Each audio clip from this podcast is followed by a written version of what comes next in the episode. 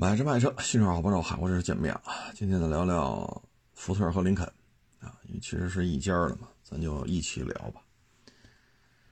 这个数据啊，依然是对不上啊！你看，二二年现在查到数据二十五万一啊，二十五万一，可是我拿计算器加，一共是十三个车啊。就是江铃福特和长长安福特，我拿计算器加是二十一万四，啊，二十一万四，但是这上写的是二十五万一，啊，这个我也不清楚多出那点车是哪儿弄的，啊，是出口还是怎么着的？这没说啊，这是二二年的成绩。那二三年的成绩呢？呃，我也查了一下，这个成绩呢，官方没公布。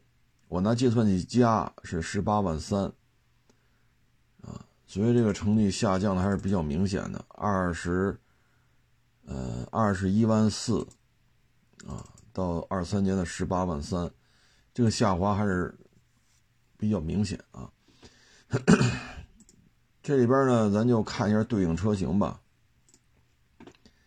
因为大家知道，福特这些年确实也是，嗯，咱先看蒙迪欧吧。蒙迪欧这车呢，从尺寸、配置、动力啊，性价比确实不错啊。这有什么说什么，确实不错。至于说大公里数、大车龄之后还会不会爱漏啊什么的，这个因为这车上市也没多长时间啊，嗯。反正现在看性价比还是可以的，去年卖了五万九，二三年卖了五万八，啊，这还有所增加。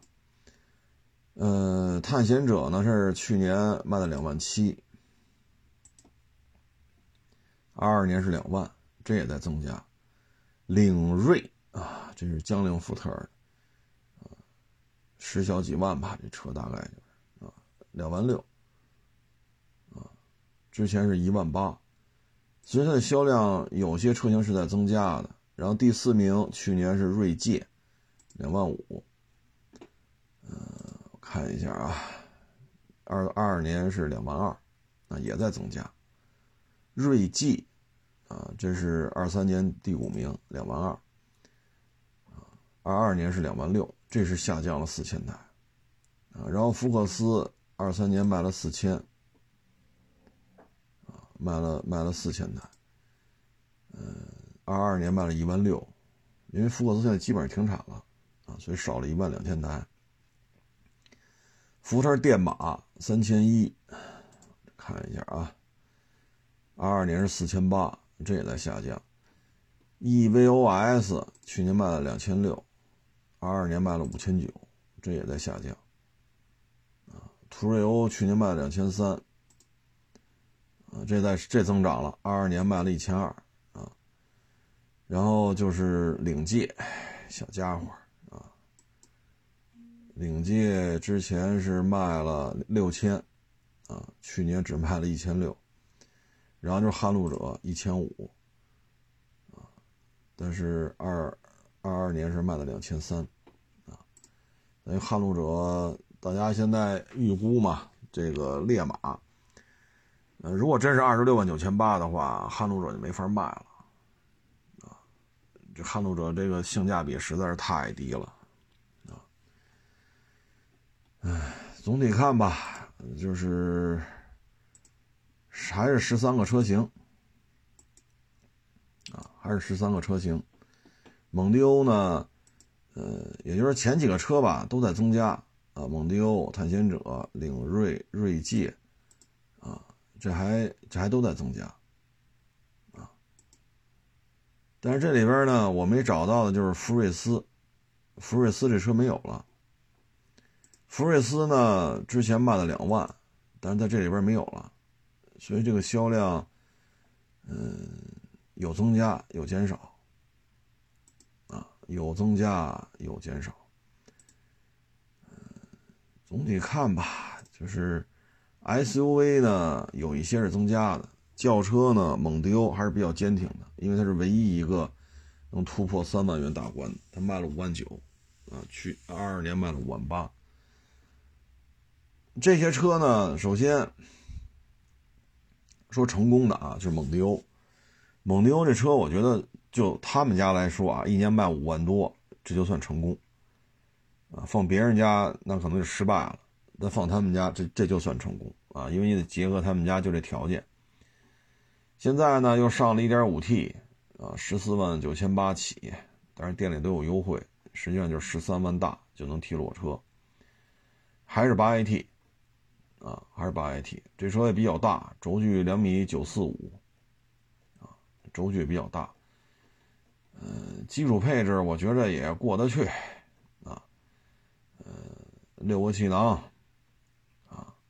倒影，啊，就这些基本需求吧。天窗，啊，天窗倒影，六气囊，自动挡，我觉得就够用啊。你要说家里边用，这这真是足够了啊。无钥匙进入，无钥匙启动，啊，当然了，座椅就是布面的了，啊，布面的。呃，也没有电动调节，但是这最便宜啊，啊，现在不到十四能提裸车呀，呵呵，这价格低呀。二点零 T 的呢是十七万九千八，啊，这动力就强很多了，啊，这个基础配置我觉得也够用，啊，它跟那个差不多，啊，但是呢，它这台车呢，因为是二点零的了，所以呢，十七万。九千八，它是有车道偏离，啊，碰撞预警，这是有的，包括车道保持、疲劳驾驶、道路交通标识识别，这个最低配的，也就是尾标二四五的蒙迪欧就已经有了，啊，我觉得就够用了，啊，西部气囊加六气囊，啊，呃，倒影，啊，雷达、自适应巡航，各位这都是最低配啊。单天窗，啊，我觉着屏幕也大了，从八英寸增加到十二点三，所以二点零这配置啊确实可以。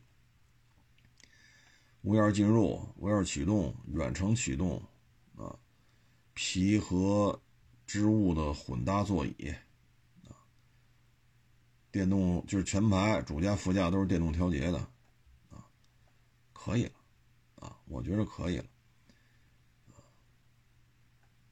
所以这车呢，能卖个五万大，将近六万，也是也值啊，确实值。因为十七万九千八也优惠万把块钱，优惠完之后，这个二点零也就是十六万大啊，十六万大。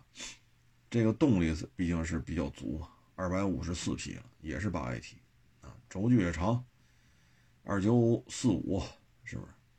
所以这是它的优势。当然了，这个大公里数之后，福特的车，包括卡迪，包括克莱斯勒啊，这大公里数美国车就那样。探险者呢，属于逆势上扬，啊，二二年只卖了两万，去年卖了两万七，啊，这车呀，现在出了一个叫什么版本？那天我收一车，人网友把那车卖给我了，嫌四 S 店给的低，卖给我了。然后人家去买的就是这个探险者，啊，对，就是就就就是那雷诺啊，雷诺，人家就买了探险者。他跟我说呢，他买那什么版本呢？就是带后差速锁的，啊，带后差速锁。哎呦，我说这厉害这个。他说这个一说带差速锁，他觉得挺好的，啊，所以他就买了那个，啊，然后店里边给他优惠，他觉得也行，好像就叫什么昆仑巅峰吧。他买的就是这个，所以这车呢，我之前也收过一个两千多公里，开着确实挺好的。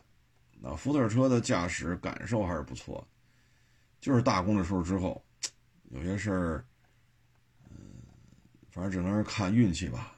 有的车就漏的稀里哗啦，有的还行，啊。他说后桥带差速锁，啊，然后优惠。啊，就买了那个，但是店里给他那车给的低，所以我们就卖给我了。啊，探险者的驾驶感受，如果说你喜欢这种开车特带劲那种感觉，那你就看看探险者。你要说开车想省油，保养也便宜点油耗也低一点啊，那就是汉兰达啊。类似这种车，其实驾驶的表现分差是比较大的。那汉兰达、皇冠陆放、探险者、叉 T 六啊，就完全是不同的驾驶风格。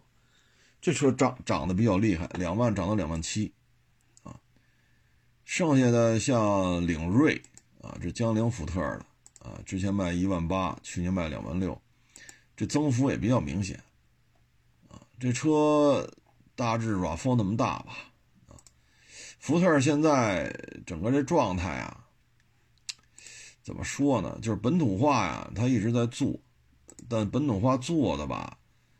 嗯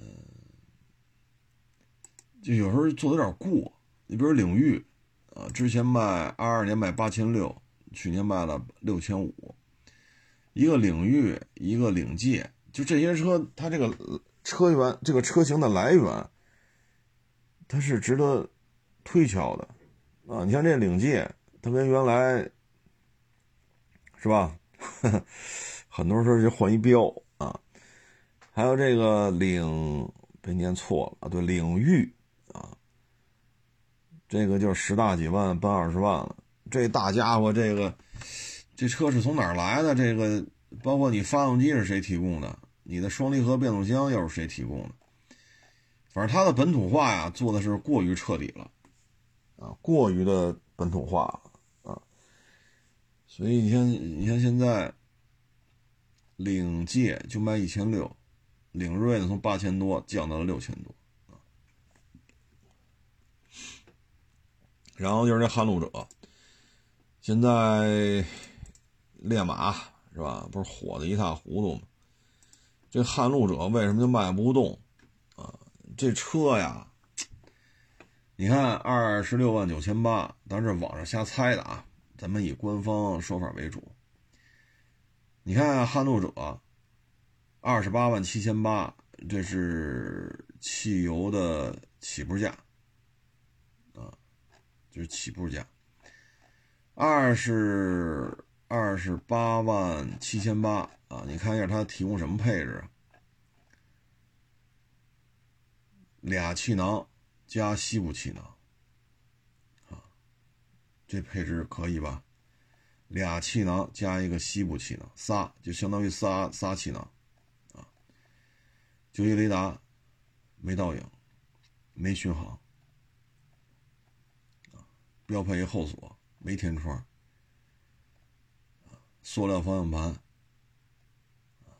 这是不是差点意思？这个织物座椅，手动调节织物座椅，就更甭想什么烫定了啊！就咱这车配置太低了啊！你说我要配置高点的也行，你交钱吧，这一下就过三十了，三十二万六千八是次低配。三十二万六千八，这价格已经跟坦克五百 HiForT、坦克五百的油版已经差不多了啊。这个时候呢，三十二万六千八才能提供车道偏离啊、倒车侧预警啊、前方碰撞预警啊啊，然后六个气囊加西部气囊啊，前后雷达、倒影、L2 级别自适应巡航。啊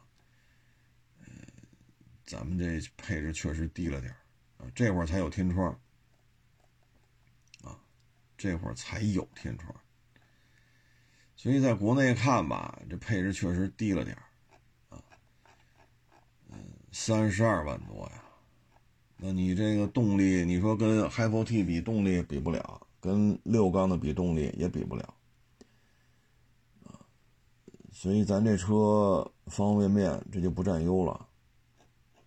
啊如果福特烈马真的是二十六万九千八，啊，那相当于比撼路者还便宜了，差不多两万块钱吧。因为撼路者二八七八，咱如果二六九八的话，便宜的差不多一万八，啊，如果便宜一万八，能做到六气囊、倒影、前后雷达、后锁，能把这些做到了，我觉得性价比就很高了。因为比假如说二六九八是对的啊，假如说比这车更加的彪悍、更大、款型更新、便宜一万八、六气囊、倒影、前后雷达作为标配，那肯定比撼路者卖的好。撼路者的定价如果没有坦克系列，撼路者的定价还是挺好的。但是有了坦克系列的定价，你说跟坦克三百比，贵的太多啊！那你说坦克三百小，我这大，那你跟四百比，四百二十七八，嗯，咱这个呢，咱二十七八就仨气囊，没天窗，没倒影，没巡航，不是 L 二那智能啊，就是普通的巡航都没有。那你跟四百 HiForT 比个啥？那如果跟价钱价钱相价钱三十出头的这个坦克五百相比，那咱只能说咱这车皮实耐用。但是这个皮实耐用呢，也是小公里数的时候，所以撼路者卖不动也是正常的，也是正常的。唉，新能源的车很少，就一福特电马，一个锐际 PHEV，呃福特电马卖了三千一。啊，这个是增加了，啊，这个这个是增加了，福特的啊，减少了，说错了，二二年四千八，二三年三千一，这还下降了。锐际的 PHEV 没查着之前，啊，但也只卖了五辆，啊，也就是说呢，之前新能源就一个福特电马，人卖四千八。啊，一个车卖四千八，现在俩车呢，福特电马三千一加五辆锐际 PHEV，总共三千一，等于新能源这一块儿，所以他把这个福特电马那个公号、公众号什么的交给长安福特，交给长安去运作了，确实不上道，啊，确实不上道。那福特呢，整个表现还是可以的。啊，福特汽车呢，二三年卖了将近两百万，同比增长七点一，落后于通用，落后于丰田。北美前三是通用、丰田，然后才是福特。虽然说没做到第一、第二啊，排在丰田后边第三，但是它的销量还是可以的。二零二零年以来的行业就是自己跟自己个儿跟自己个儿比，它是最佳。啊，他卖了将近两百万。嗯，这其中呢，它电动汽车呢，一共福特卖出七万二，这是全球销量啊。主要就是电动 F 幺五零啊，主要是这个，这增加了比较明显啊。但是一共福特电动车就卖了七万二，这还不够比亚迪一个礼拜的呢。嗯，福特呢，现在看吧。它卖的比较好的呢，这个混合动力加电动，仅占福特全年销量的百分之十，这占比确实偏低了啊。当然，这也得看特朗普上台还是拜登连任啊，这很多政策是不确定的。福特 F 系列大皮卡去年卖了七十五万多辆，同比增长百分之十五，连续四十七年成为美国最畅销皮卡，连续四十二年成为美国最畅销汽车。这就是 F 系列的战斗力啊，这一点确实不服不行啊，啊，这一点还是很有传统优势的啊，在美国 F 系列皮卡那就是大哥级别的，大致是这么一情况吧。然后福特呢，嗯，从一八年到二三年啊，连续下滑六年。这个连续下滑六年呢，我觉得一开始跟他那个车型叠加缺乏战略规划是有关系的。你看一一年到一三年，啊，撼路者、蒙迪欧，就阿斯顿马丁脸的蒙迪欧、福克斯，呃，锐界，啊，然后什么这个那，嘁哩哈啦全换了，然后就不换代了。接下来这四五年的时间就没换代，啊，一直到疫情前后吧，这才开始上。这个三缸福克斯啊，探险者呀，撼路者上 2.3T 呀，啊等等等等，等于中间这三四年，相当于是个空窗期，除了一二年到一四年之间吧，这是频繁投放新车，然后一四年、一五年到一八年、一九年，近乎于一个空窗期。啊，这是之前种的树，啊，树长叶呢，咱就乘乘凉；树要不长叶呢，咱就晒。还有一个呢，就是，嗯，怎么说呢？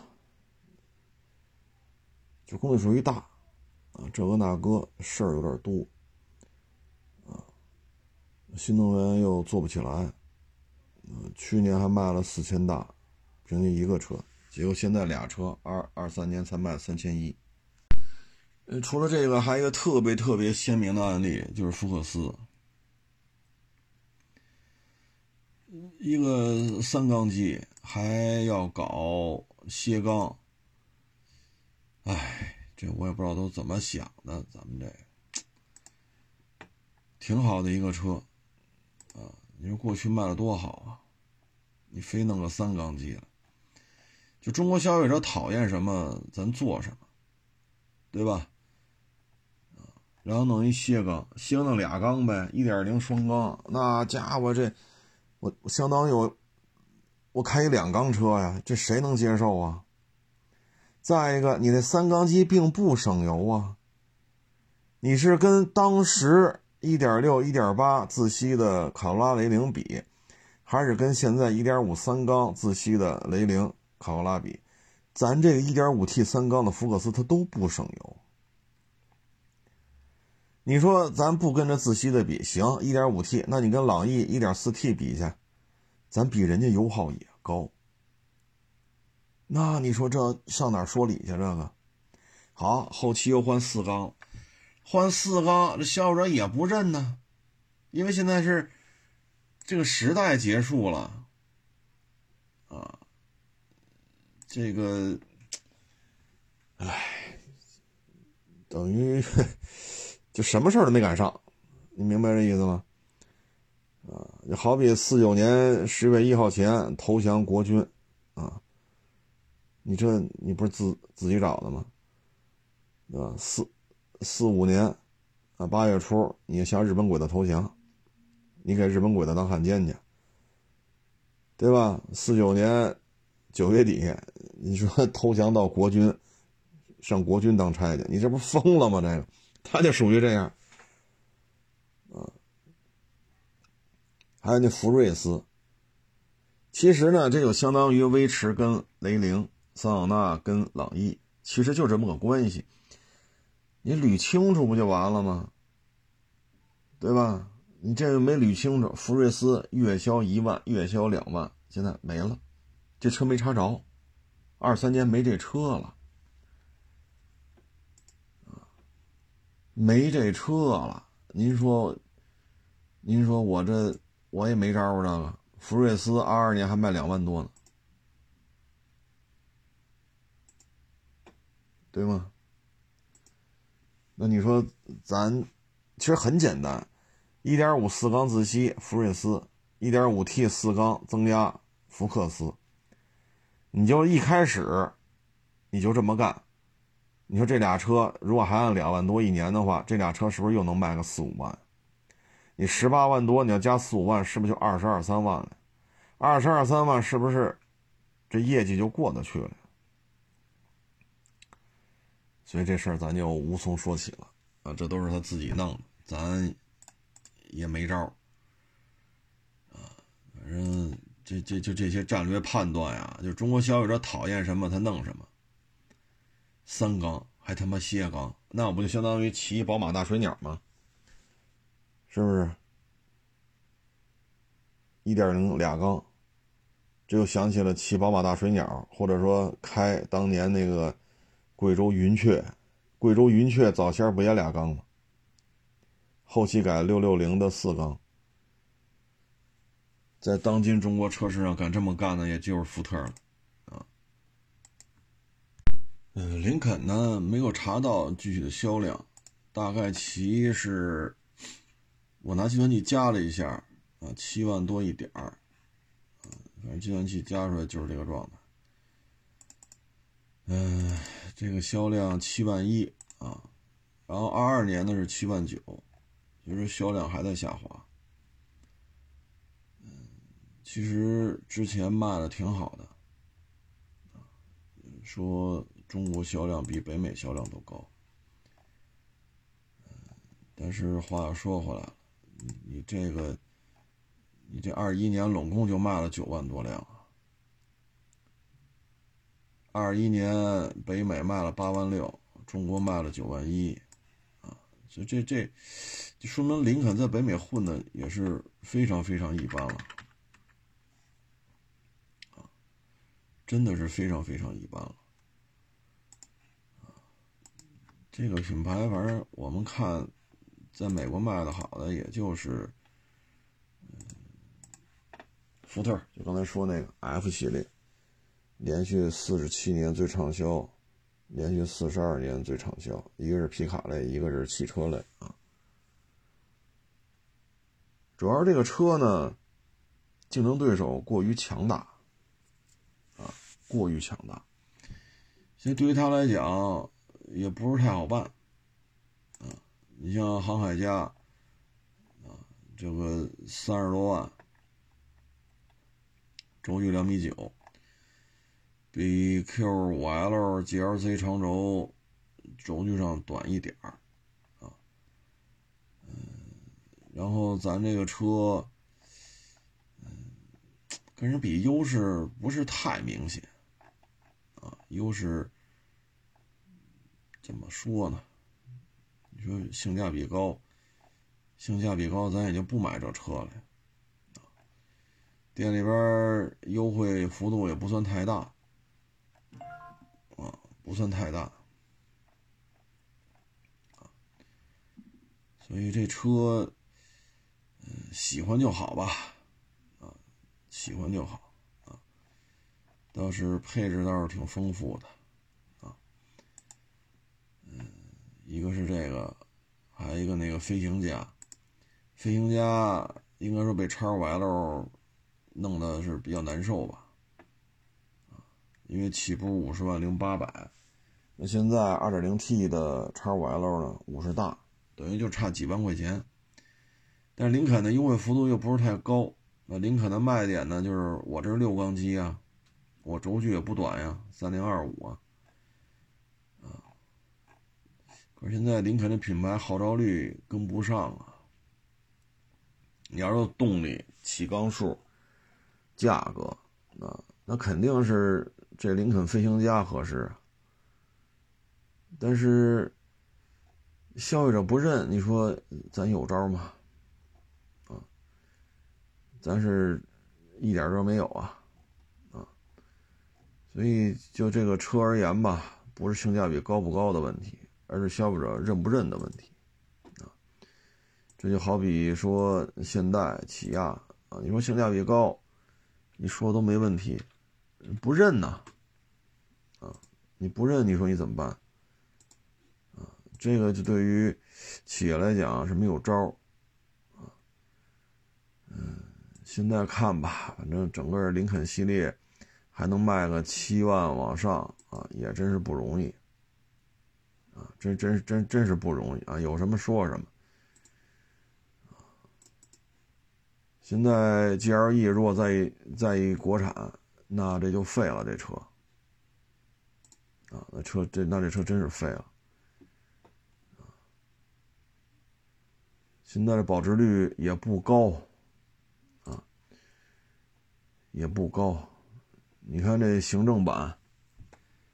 我看了一下，二二年上牌的行政版，新车啊，行政，新车行政版是六十四万九千八，啊，三点零 T V 六四驱行政，六十四万九千八。